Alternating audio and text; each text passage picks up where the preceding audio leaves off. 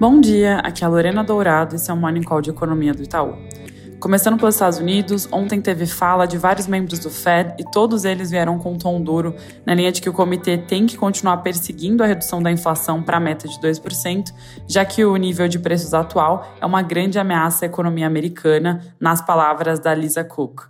No mais, hoje o presidente do Fed, Jerome Powell, tem encontro marcado com o Comitê de Serviços Financeiros da Câmara, às 11 horas do Brasil, no que será o primeiro depoimento no Capitólio desde o início de março e deve manter o tom, indicando que tem mais altas de juros por vir. Amanhã ele discursa no Comitê Bancário do Senado. Na Inglaterra, a inflação não caiu, como era esperado pelo consenso, na verdade se manteve em 8,7% no ano contra ano em maio, com o núcleo subindo de 6,8 para 7,1.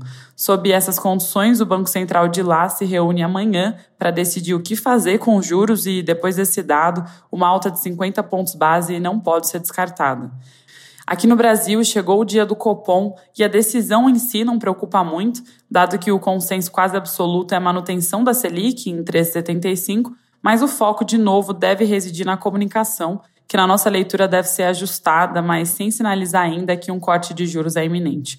Quanto aos próximos passos, o comitê deve substituir o trecho que fala de manutenção da taxa básica por período suficientemente prolongado para período adequado e também deve tirar o alerta de que pode voltar a subir juros caso necessário. Em linhas gerais, o tom de paciência e cautela deve ser mantido, o que significa um início de cortes gradual, começando em setembro no nosso cenário base.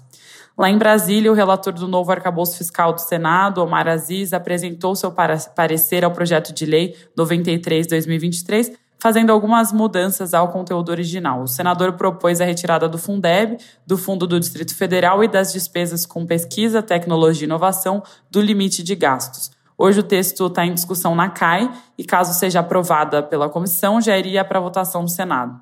No entanto, já que tem alterações em relação ao texto inicial, depois disso, teria que voltar para a Câmara dos Deputados, que teria que votar novamente a proposta. Passado esse tema, o ministro da Fazenda Haddad falou que a reforma tributária será a prioridade das prioridades nesse semestre. Arthur Lira, presidente da Câmara, comentou aos jornais que o texto substitutivo da PEC 45-2019, elaborado pelo deputado Agnaldo Ribeiro, já está pronto e que a apresentação formal deve ser feita até no máximo amanhã. Depois disso, o Lira estima que serão necessários pelo menos 15 dias de discussão para daí acontecer a votação na Câmara, tudo isso de olho no recesso que começa a partir do dia 18 de julho. Mudando de assunto, ontem o Conselho do FGTS aumentou o subsídio do programa habitacional Minha Casa Minha Vida e reduziu os juros para as famílias de baixa renda. Com o subsídio, a União vai pagar uma parte maior do financiamento para as famílias de baixa renda e a taxa de juros cobrada para as famílias de renda mensal até 2 mil reais passou de 4,25% para 4% nas regiões Norte e Nordeste e de 4,5% para 4,25% nas demais regiões.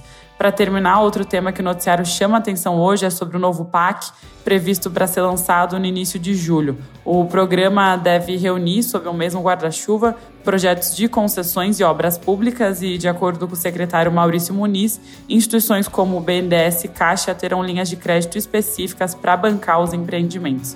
É isso por hoje, um bom dia.